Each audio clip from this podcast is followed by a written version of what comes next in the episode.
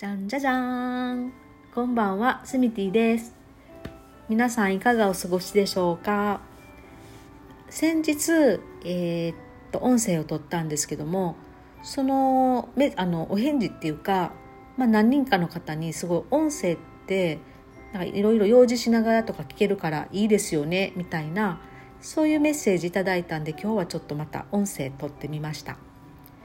なかなか音声私慣れてないんで後から自分のね音声聞いてもうなんか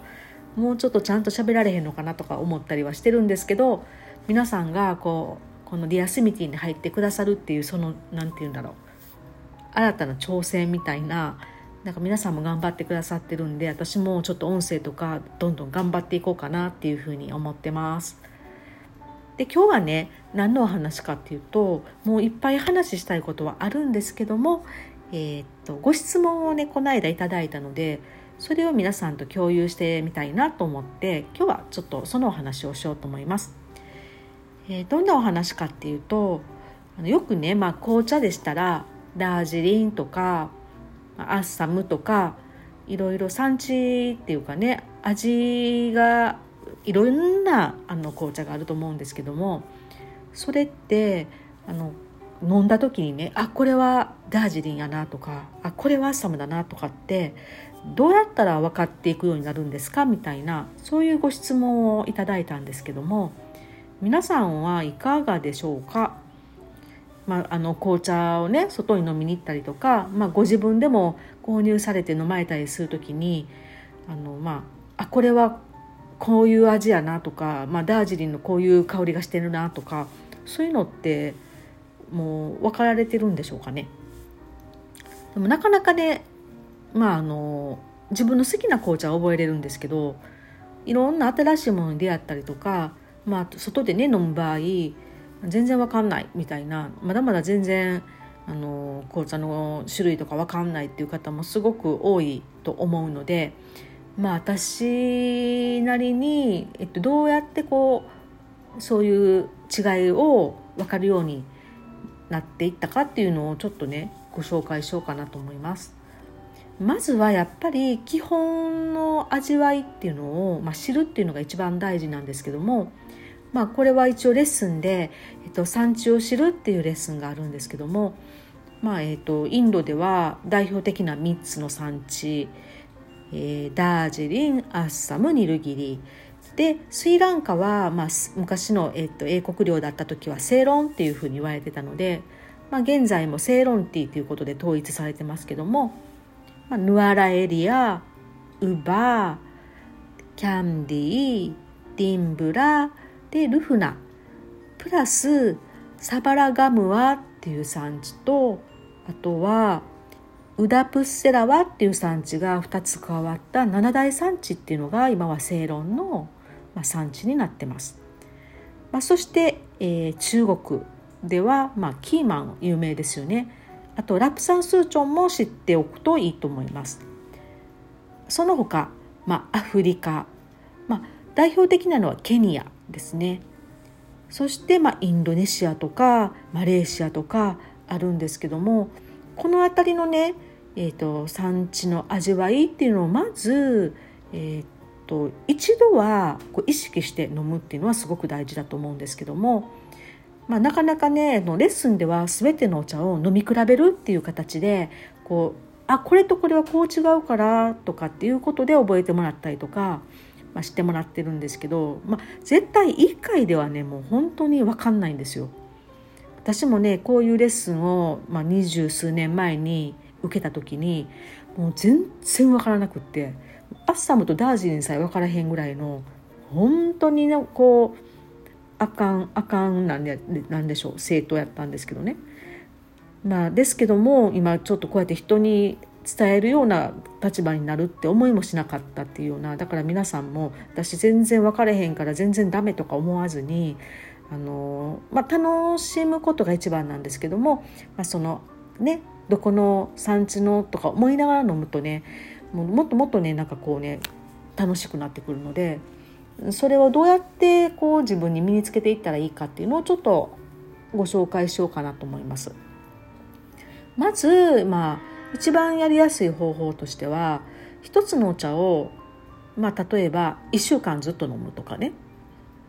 まあ、私だったら、うん、ルフナっていうのが少し分かりにくいなっていうふうになるとルフナをまず購入して毎朝とかねこう飲んでみるっていうふうにします。あと飲むだけだったらやっぱり覚えれないんですよ。で何がどうやったら覚えれるかっていうのをやっぱり意識するっていうことがすごい大事です。何でもそうだと思うんですけど今までぼーっとこうね触れてたものをこう少し意識変えるっていうかねそこに、えっと、集中する意識を向けるだけでそれが一体どういうものなのかっていうのが見えてくると思うんですね。で例えばルフナっていうのを自分がこう自分の身につけたいと思うと思ったとしてどうやればいいかっていうとまずは、えーと、とルフナっていうのはスリランカでできています。そしてどんなところでできてるかっていうことも覚えていきます。例えば標高が、まあ、50メーターすごく低いところでできてます。そしてできれば品種っていうのも一緒に覚えた方がいいです。で低いところでできる茶葉っていうのは、まあ、アッサム種っていうね、えーと、紅茶には大きく大別すると中国種っていうものとアッサム種っていうものがあるんですけども低地であのスリランカなんかすごく気温が高いんですけどもそういう暑さに強い品種っていうのはアッサム種っていう品種があの根付くんですね。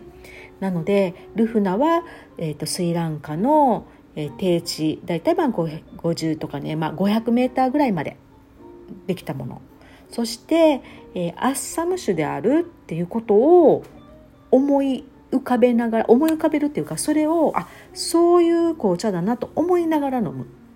ていうのがすごい大事です。でそれをまあ何日間飲み続けるそして、えーと、ルフナってどういう特徴の香りがあるとかねどういう味わいがあるってこともやっぱり知っておくといいと思います。まあ、ルフナは少しスモーキーフレーバーがあってあの本当にね低地なのでちょっと土っぽいっていうかこう大地の味わいっていうかそういう味わいがしてで渋みがあって、まあ、ミルクにも合うみたいなねそして茶葉の色は真っ黒大型とかそういう基本的なことをやっぱりちょっと知ってそれを意識しながら飲むともう本当に自分の引き出しにスポッと入ります。でまあ大体1週間ぐらいね飲んでくると飲み続けるとそのルフナのねこうスモーキーであったりとかなんかその今言ったような特徴があこれ？そのスモーキーっていう香りとかそういうのにパッとねもう分かってくる時があるんですよ。それが一回自分の中で分かると、まあ、どんなルフナを飲んでもそのもう特徴っていうのが自分の引き出しに入っているのであこの香りはするからこれはルフナやなっていうようなそういうふうなことでどんなお茶を飲んでも分かってくるっていうようなそういうふうに、まあ、覚えるっていうか、まあ、楽しむっていうこともすごくおすすめです。まあ、その毎日飲むっていうことができない場合、まあ、例えば、えー、と紅茶を飲みに行って、まあ、注文をして、まあ、今日はダージリン飲んでみようかなっていうのでダージリンを頼みました。でその時に、まあ、横に書いてあるのが例えば、えーと、キャッスルトン茶園とかね。ダージリンのキャッスルトン茶園。2019年ファーストフラッシュとか書いてあるとやっぱりそれを意識して飲むんですね。2019年あ去年のかっていうことと、まあ、ダージリンっていうとインドね。インドインド。でそして標高は？ってなるとあ高い高い 2,000m 級やなダージリンは。ということであとはキャッスルトンっていう茶園っていうのがあるんやな。ってこれはキャッスルトンっていう茶園のお茶なんだなとかあとファーストフラッシュっていうのは春に摘んだものなのであ春のお茶。でアットプラスするとすれば品種です。さっきねルフナがアッサム種っていうことだったのでダージリンの場合は、えーと、標高が高い標高が高いっていうのは、えーと朝と晩の寒暖差がすごくあって夜はすごく寒くてやっぱりちょっと寒さに比いあの強い品種でないと根付かないってことで先ほどのアッサム種とは違う中国種っていうのが寒さに強い品種っていうことでそういうものが根付いてます。これは一応、うん、中国の、えーと、福建省から運んできた苗なんですけどもそれが奇跡的に根付いて今はダージリンはほぼほぼじゃないな、まあ、中国種がメインとして植わってます。なので、まあ、あのいずれにしても中国種と今ね掛け合わせてるものっていうかねこう交配させてるものとかもあるんですけどもでもまあたあの大体まあ中国種っていうイメージで飲んでもらうとねなんか分かってまた後でね分かってきます。そういう交配してるものっていうのは次のステップになるのでまずは、えー、キャッスルトン茶園で中国酒飲んでるんやな。中国酒ってちょっとねお茶っぽいね。紅茶っていうよりお茶っぽい品種なんであだからこんなに水色薄くてお茶っぽいんだなみたいなそういうふうな意識をしながら飲むとスポット2019年キャッスルトン茶園ファーストフラッシュの味わいが自分の引き出しに入ります。っていうことでぼーっと飲んでるとねあなんか薄いお茶今日飲んだなとかなんか香り良かったっけあれ何やったんかなで終わっちゃうんですけどももう一つ一つ一期一会なんですよねこれってやっぱり。なのでまあ毎回こう飲む時に一応そのお茶のプロフィールねそれをちゃんと理解してあげるとすごくこう自分の中に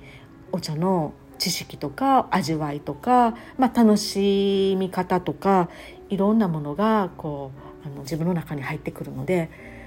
これからねもしちょっとなんか覚えたいなとかって思われたら意識してみるっていうねすごいそこすごく大事だと思います。なのでぜひぜひ一度そういうプロフィールお茶のプロフィールをちょっとね見ながら飲んでもらうっていうことをしてもらうとどんどんどんどんねお茶の種類が自分の引き出しに入っていってでいろんなところでまたその同じようなお茶に出会ったらあこれはあの時飲んだのと似てるなとかあなんか前のよりもこっちの方が私好きだなとかそういうね楽しみがどんどん広がっていくと思うのでぜひぜひあの今日からでもいいんでお家にあるねお茶を少し後ろに書いてあるものを読んでみたりとか、まあ、茶葉見てみたりとかで分からなかったらあのまあ、レッスンまだね受けてられない方なんかは検索したらねそういういろんなお茶のプロフィールなんか出てくるんでもちろんあの書書籍とかでもいいと思います。それを見ながらねあの飲んでもらうと分かってくるんじゃないのかなって思います。でまたねあのコロナが落ち着いた頃に、えっと、リアルでテイスティングのねそういうお茶会なんかもできたらねますますあの自分のものになると思うのでもう今できない時はお家でそうやってね自分のためにっていうかねそういう学習をしてもらってでまたねリアルで私も含めて皆さんと一緒に楽しめる時に私なりにいろいろこういう特徴がありますよっていうお話をしながら飲んでみたらますますねお茶と仲良しになれるので是非皆さんも楽しんでいただけたらと思います。今日はこんなお話でしたがいかがでしたでしょうか？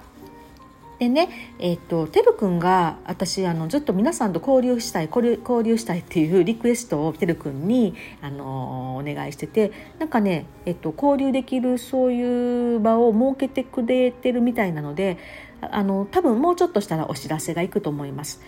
なので、また、あ、こういうのを知りたいとか、なんか私、こういうの知ってるとかでもいいのでみんなでなんかこうね情報を共有してあのいろいろ楽しんでいけたらいいなっていうふうに思ってますのであのこれからもどうますますあのいろんな皆さんのあの知ってることをもうどんどんねあの自慢みたいに話していただいてみんなでいろいろ共有していけたらと思いますのでどうぞよろしくお願いします。